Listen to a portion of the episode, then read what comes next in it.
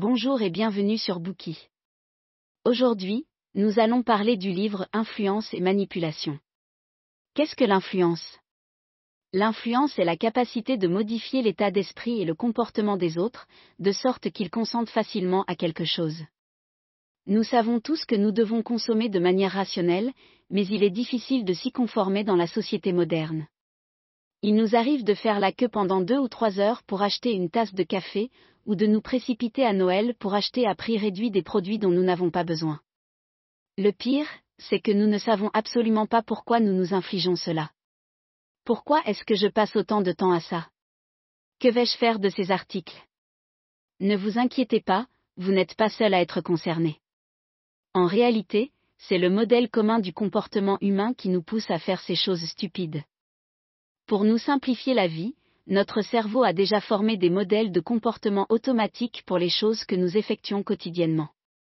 Tout comme le mode de pilotage automatique, nous appuyons sur le bouton et le mode s'active instantanément.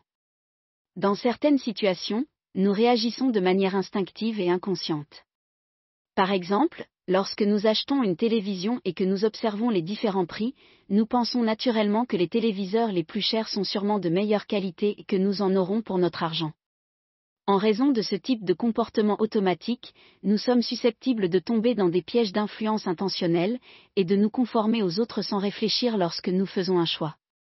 L'ouvrage Influence et manipulation révèle six grands principes psychologiques, qui se cachent derrière l'obéissance des autres à notre égard. Les entreprises et les experts en persuasion appliquent constamment ces principes pour obtenir notre assentiment. Après avoir écouté ce bouquet, vous comprendrez mieux les secrets de l'obéissance des autres, vous apprendrez à vous protéger, vous serez en mesure de prendre de meilleures décisions, d'améliorer votre influence sur les autres et au bout du compte, d'obtenir plus de réussite.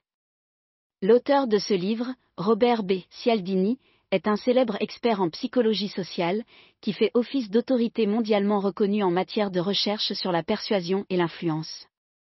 Il est professeur au département de psychologie de l'Arizona State University depuis de nombreuses années. Bien que l'auteur lui-même étudie la psychologie et qu'il connaisse certains pièges, il lui arrive malgré tout d'être facilement trompé par les petits commerçants, vendeurs, opérateurs téléphoniques et autres. Il a alors commencé à faire des recherches sur les techniques de persuasion et d'obéissance, et a finalement écrit ce livre, Influence et manipulation. Dans la prochaine partie, nous expliquerons les moteurs et les pièges d'obéissance courants qui influencent les gens dans leurs choix, et comment nous protéger en faisant des choix plus rationnels, selon les six principes d'influence suivants. 1. Le principe de réciprocité. 2. Le principe d'engagement et de cohérence. 3. Le principe de la preuve sociale. 4. Le principe de sympathie. 5. Le principe d'autorité. 6. Le principe de rareté. Première partie, le principe de réciprocité. Examinons d'abord le principe de réciprocité. Lorsque nous faisons nos courses au supermarché, des vendeurs sont souvent présents pour nous offrir des échantillons gratuits, comme une petite tasse de café ou un petit biscuit.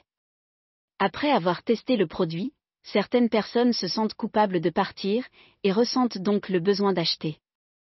Cette méthode de marketing par l'essai gratuit utilisée par les entreprises fait appel à une stratégie reconnue et efficace qui vise à faire obéir les autres au principe de réciprocité.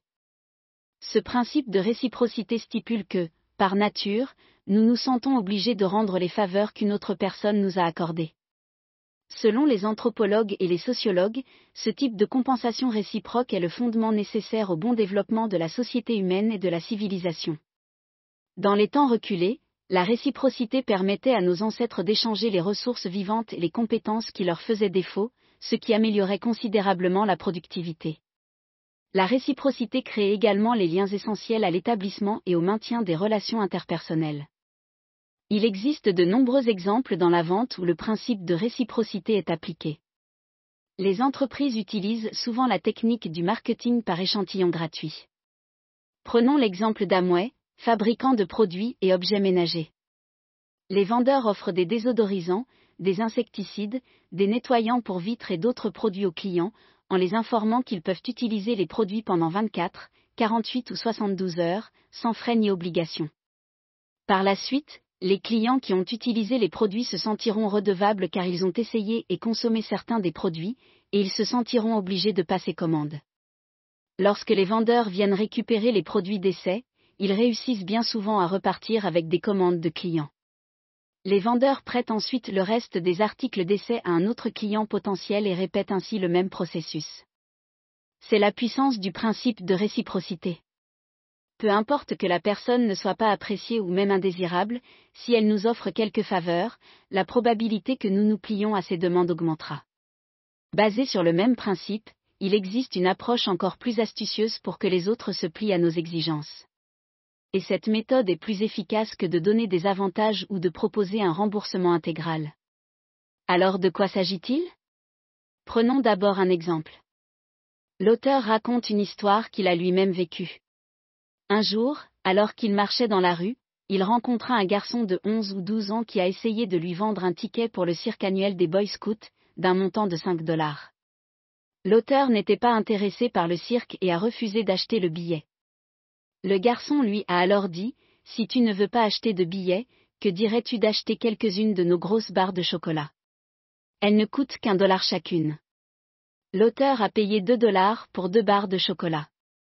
Après coup, il s'est rendu compte que les barres de chocolat ne l'intéressaient pas du tout, mais il les a quand même achetées. Cette approche peut être considérée comme un processus de compromis influencé par le principe de réciprocité. L'auteur appelle cette stratégie rejeter puis proposer moins. Une fois que l'on accepte la gentillesse des autres, on ne peut s'empêcher de se sentir obligé de rendre l'appareil. De la même manière, si l'autre partie ne vous donne rien mais fait une concession en premier, vous vous sentirez également obligé de faire la même concession. En gros, le principe est le suivant, lorsque vous faites une demande, suivez la séquence demande importante, puis petite demande. Cette stratégie est très efficace. Par exemple, lorsque nous faisons du shopping, un vendeur compétent nous recommandera d'abord le produit le plus cher. En réalité, il sait déjà que vous n'accepterez pas cette offre. La clé est de laisser d'abord le client rejeter l'article, afin d'avoir une plus grande chance de lui vendre les articles que le vendeur souhaite réellement vendre. Réalisez-vous maintenant que les mêmes personnes qui, au départ, nous font une faveur ou font des concessions, veulent en fait que nous nous soumettions? Comment pouvons-nous rejeter l'influence induite par le principe de réciprocité? Ce que nous devons faire, c'est traiter calmement les compromis et les concessions qui nous sont proposés, tout en réalisant qu'il ne s'agit que d'une approche, et que nous ne sommes pas obligés d'y répondre. Si nous sommes d'accord avec les demandes des autres, autant les accepter. Si nous déterminons que les faveurs accordées par les autres ne sont pas de bonne foi, mais qu'elles sont spécifiquement destinées à nous duper ou à nous piéger, pour obtenir des commissions plus importantes, alors nous devons les ignorer et prendre la bonne décision. Ceci conclut la première partie sur le principe de réciprocité. Résumons ce que nous avons appris. Le principe de réciprocité nous fait nous sentir redevables après avoir reçu des faveurs d'autrui, et nous donne envie de les rendre. Nous acceptons donc les demandes des autres ou faisons une sorte de compromis. La solution pour faire face à l'influence de la réciprocité est de déterminer si les faveurs accordées par les autres sont fondées sur de bonnes intentions et d'éviter de prendre des décisions irrationnelles. Merci d'avoir écouté. Vérifiez le lien ci-dessous pour déverrouiller le contenu complet.